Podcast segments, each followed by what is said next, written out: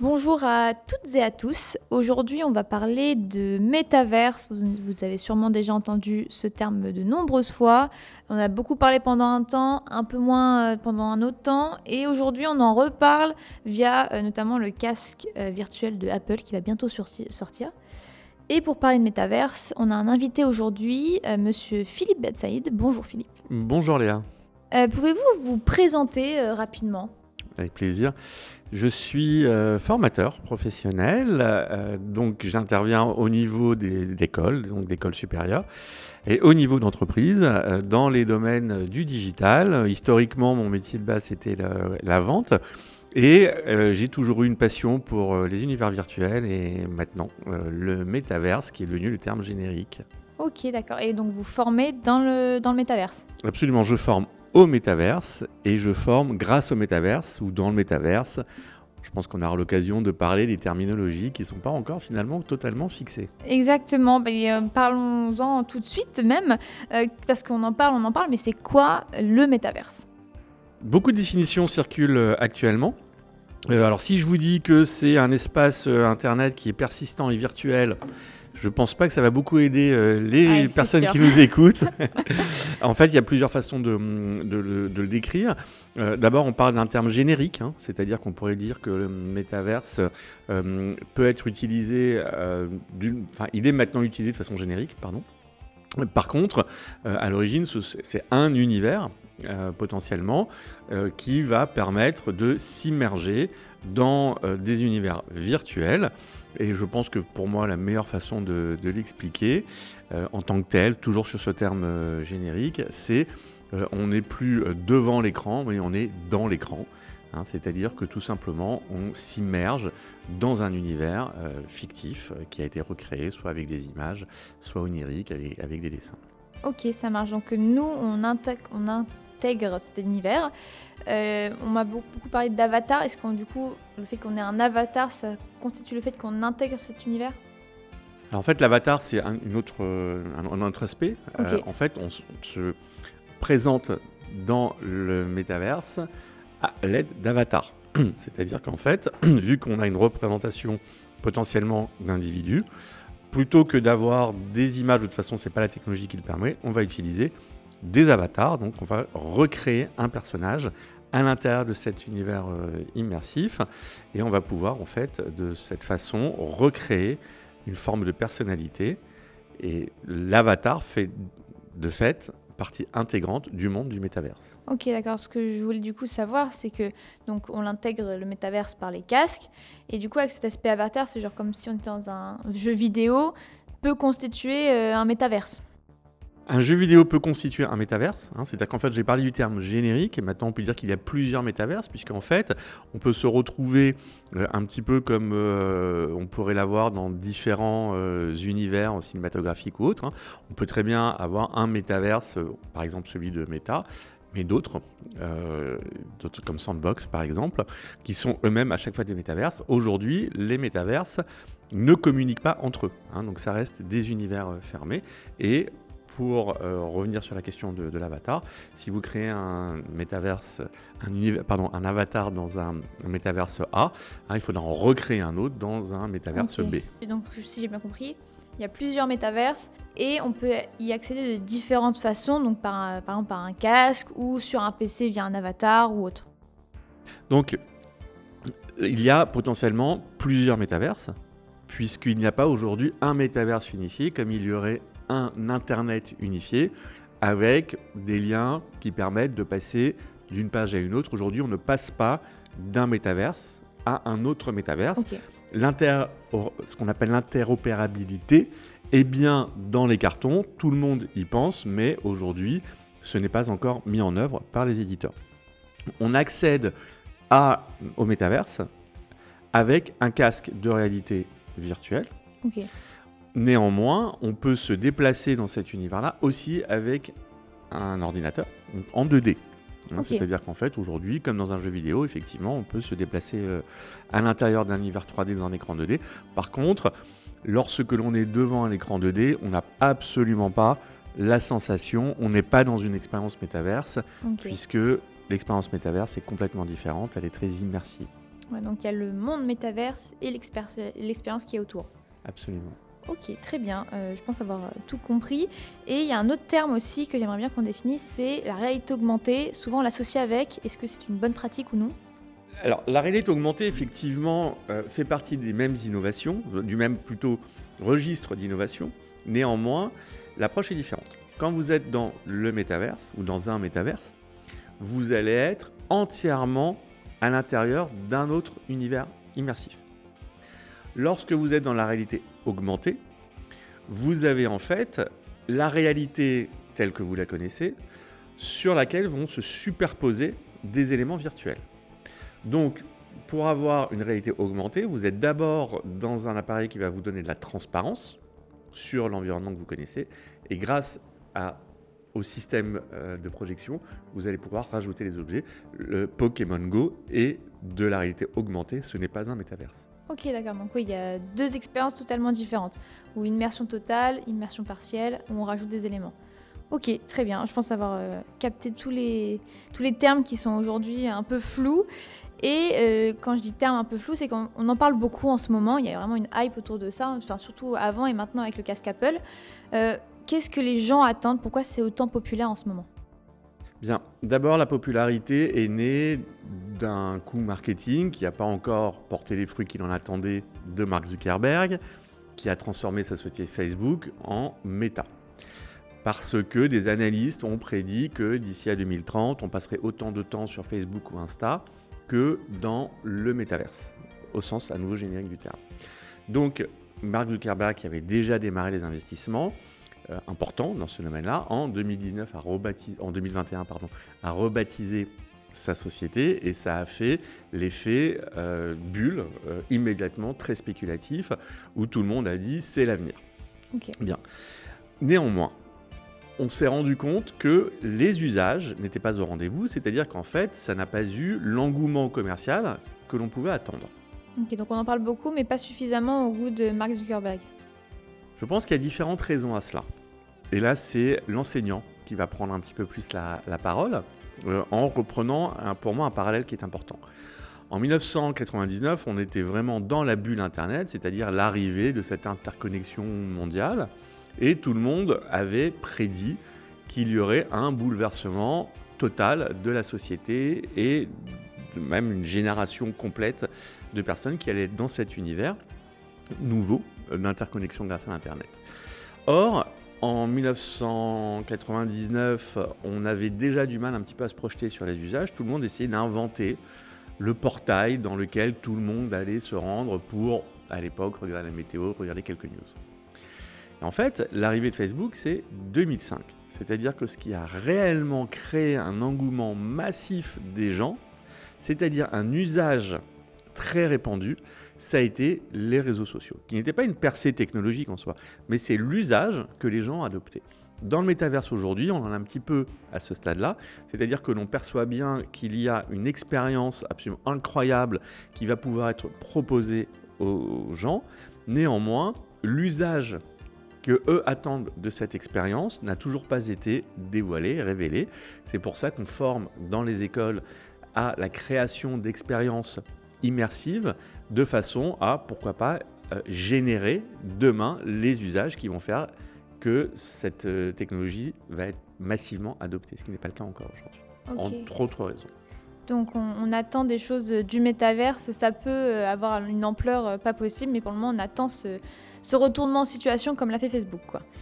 C'est un petit peu ça, on attend l'usage massif et il y a peut-être autre aussi raisons. Hein. La première raison c'est que on est aussi avec des équipements qui sont aujourd'hui très accessibles, qui donnent une bonne capacité à s'immerger, c'est-à-dire à bien sentir ce que pourrait être justement une belle expérience métaverse, mais les applications n'ont pas encore été réellement euh, non plus développées, parce qu'il y a quand même encore des petites limites technologiques, et puis il faut dire que les produits grand public qui sont aujourd'hui sur le marché ne sont pas forcément euh, très ergonomiques, c'est lourd, ça donne chaud, il n'y a pas beaucoup de batterie, etc. Vous avez parlé de, du Vision Pro de Apple que tout le monde attend avec impatience, qui pourrait être vraiment ce qu'on appelle un game changer, puisqu'il semblerait que ce soit un outil qui soit incroyablement abouti, même si aujourd'hui en termes de tarification, on parle de 4000 dollars.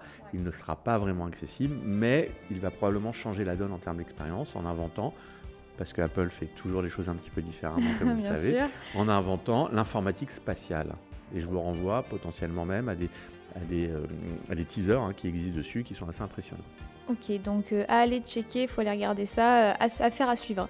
Mais du coup, oui, enfin, pour rebondir sur le matériel qu'on utilise aujourd'hui, moi j'ai pu déjà, à mon jeune âge, en quelques années, pu observer cette évolution parce qu'à la maison j'ai acheté le, le Oculus Quest, mais le tout premier, Oculus Rift, il s'appelait. Et donc chez moi, on avait le câble branché au casque, donc on on pouvait pas se déplacer on voulait. Le casque devait être branché à un PC, un PC super puissant, avec euh, des antennes sur les côtés pour vraiment définir une, une, zone d'espace.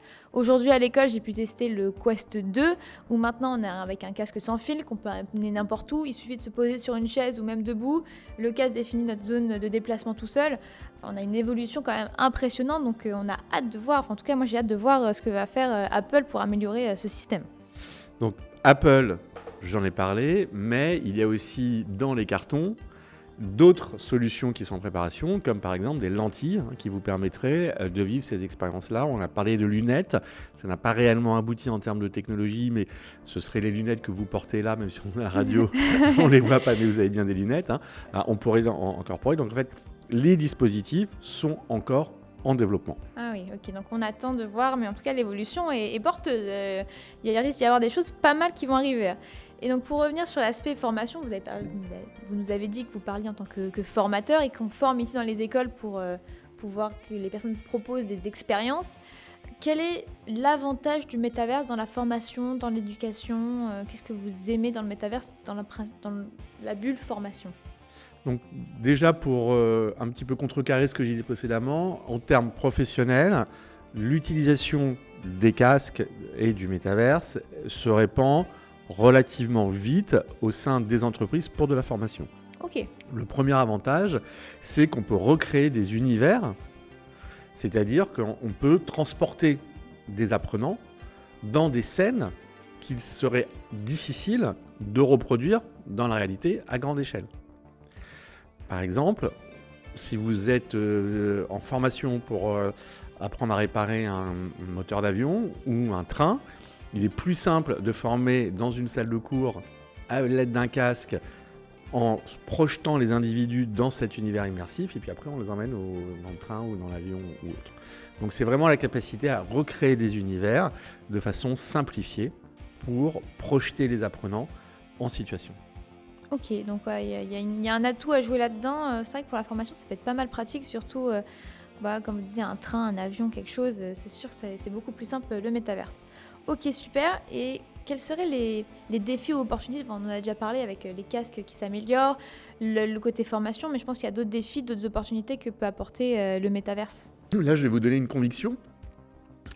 Euh, que je vais euh, révéler en quelque sorte. Mais vous le savez, hein, puisque euh, vous-même vous êtes étudiante à, PSTB et vous avez commencé à mener ce type d'expérimentation. Bien sûr, ici on est les leaders de demain. Absolument. Donc ma conviction est que nous allons fonctionner dans le métaverse en dialoguant avec des avatars qui eux-mêmes auront une intelligence artificielle évoluer. Ah, on va tout combiner. Absolument. Donc pour moi, l'avenir du métavers, c'est l'IA, mais c'est l'avenir de tellement de choses, effectivement. Hein, absolument. Mais c'est surtout, en fait, d'après moi, du conversationnel. Euh, typiquement, euh, je pense que l'avenir, c'est par exemple de créer des personal shoppers qui vont très bien vous connaître et qui vont vous guider euh, dans vos choix, vos décisions d'achat. Bah du coup, je peux faire un lien ici avec euh, le podcast qu'on a déjà tourné sur l'IA. On a dit l'IA, c'est beaucoup de choses, c'est l'avenir. Et apparemment, c'est en lien non seulement avec la data, mais aussi avec le métaverse. Donc c'est vraiment très porteur. Euh, pouvez-vous nous partager une petite expérience que vous avez vécue qui vous a impressionné euh, dans le métaverse, qui vous a vraiment surpris? Alors je dirais qu'en fait, c'est une expérience qui m'a fait prendre conscience euh, en fait de cette notion euh, de, sentiment de présence, euh, c'est-à-dire que en un battement de cils, on se retrouve dans un autre monde hein, une fois que le casque est allumé. Et en fait, ça a été pour moi absolument incroyable de me rendre compte que ma peur du vide, parce que je suis vraiment, c'est une, une, peur panique, hein, véritablement, m'a, en fait, c'est reproduit dans le métaverse au travers d'une expérience. Hein, on monte dans un ascenseur, la porte de l'ascenseur s'ouvre, il y a une planche en face de nous, on est au-dessus du vide. en l'occurrence, c'était dans le tour de building à New York. Eh bien, je n'ai pas pu avancer. Hein, c'est-à-dire que même en sachant que j'avais les deux pieds sur terre, une formatrice à droite, un formateur à gauche, lorsque moi j'ai été formé au métaverse, pour me tenir par les bras en disant mais ne t'inquiète pas, tu peux y aller, le sentiment de présence est tellement fort que je n'ai pas réussi à y aller. La peur dans la réalité et dans le monde euh, virtuel. Exactement, et ça m'a vraiment étonné de me rendre compte à quel point euh, le cerveau euh, fait aussi vite ce changement de paradigme, ce changement de monde, et on emporte en fait avec nous nos peurs, éventuellement nos joies. C'est incroyable, ouais. Et les sentiments se développent aussi à, la même, de la même manière que dans le monde réel. Ok, donc ouais, pour vous, le métavers, c'est quelque chose, euh, comme vous le dites, c'est quelque chose d'incroyable. Et vous avez une prédiction pour, euh, le, pour le métaverse dans le futur Pour vous, ça va être quelque chose qui va révolutionner, comme vous l'avez pu, le dire Oui, alors la prédiction, elle n'est pas euh, forcément de moi, hein. c'est-à-dire que euh, y a beaucoup d'analystes hein, qui ont déjà prévu qu'en 2030, euh, l'usage se répandrait de façon assez massive, donc 2030 c'est demain. ma prédiction, c'est que en fait, on va évoluer au rythme plutôt des équipements, hein. c'est-à-dire qu'en fait les équipements doivent être plus agréables, plus accessibles, et au rythme euh, de l'évolution aussi des mentalités des individus. C'est-à-dire qu'il y a une barrière psychologique en disant mais déjà le monde réel j'ai du mal alors c'est ce qu'on entend parfois mais alors euh, aller dans un monde virtuel ça fait peur donc je pense que euh, cette barrière psychologique va sauter lorsque on aura la capacité en fait à pouvoir extrêmement simplement rentrer et sortir de ces univers là. Ok, très bien. Et donc du coup, pour vous, ce qui freine le métaverse aujourd'hui, c'est ce côté, euh, voilà, on a un peu peur euh, de ce monde finalement. Euh. C'est ça. Mais même l'équipement aujourd'hui, hein, il, est assez impressionnant en soi. Hein. Il, est, il, est, lourd, il est volumineux. on a l'impression d'être dans Star Wars. Ah, on se demande ce qui se passe. Hein. Donc je pense qu'il y, y, a une dimension psychologique importante et que si on avait des équipements plus euh, comment je dirais, plus conviviaux euh, en tant que tels, mhm. euh, peut-être que franchir le pas serait moins inquiétant. Ok, très bien. Donc voilà, c'est le frein qu'on a aujourd'hui. Si on passe cette barrière, il y a de l'opportunité derrière. Ok, super. Et est-ce que vous avez des petits conseils pour nous se préparer à, ce boom qui peut arriver d'ici quelques années? Ben, je dirais qu'en fait, euh, le, meilleur conseil qu'on puisse donner, c'est de rester toujours attentif aux évolutions, à, ce qui se passe. Euh, c'est de ne pas avoir peur d'être euh, créatif. les meilleures choses dans le métaverse n'existent pas encore. Donc, tout est ouvert. Et mon conseil, c'est soyez curieux, osez. Plongez-vous dedans, découvrez et n'ayez pas peur d'inventer quelque chose dedans.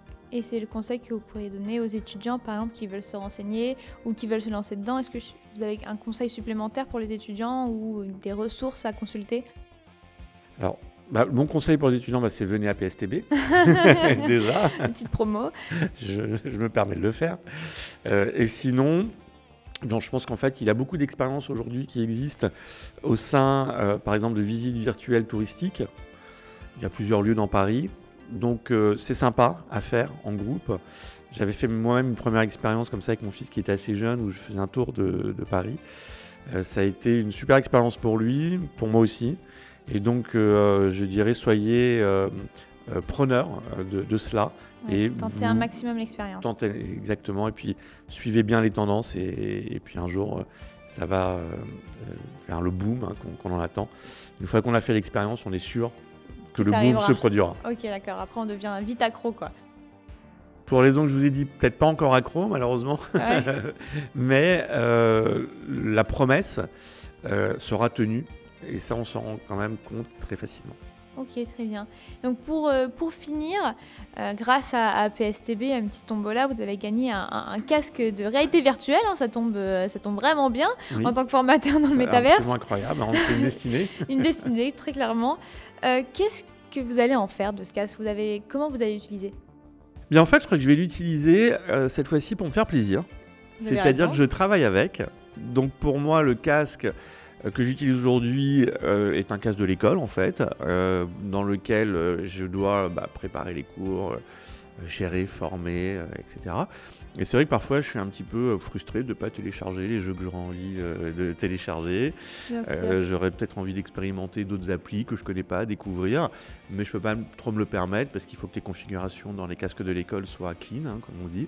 Donc là, je vais peut-être pouvoir me faire plaisir cette fois-ci pour moi et, moins professionnel, absolument. Ok, super. Eh bien, je vous remercie. Vous avez pu nous éclairer vachement sur, sur ce sujet, donc merci de nous avoir accompagnés. Donc nous, on se retrouve très vite pour un prochain podcast. Je vous dis à très vite et hâte de, de découvrir de nouvelles choses avec vous.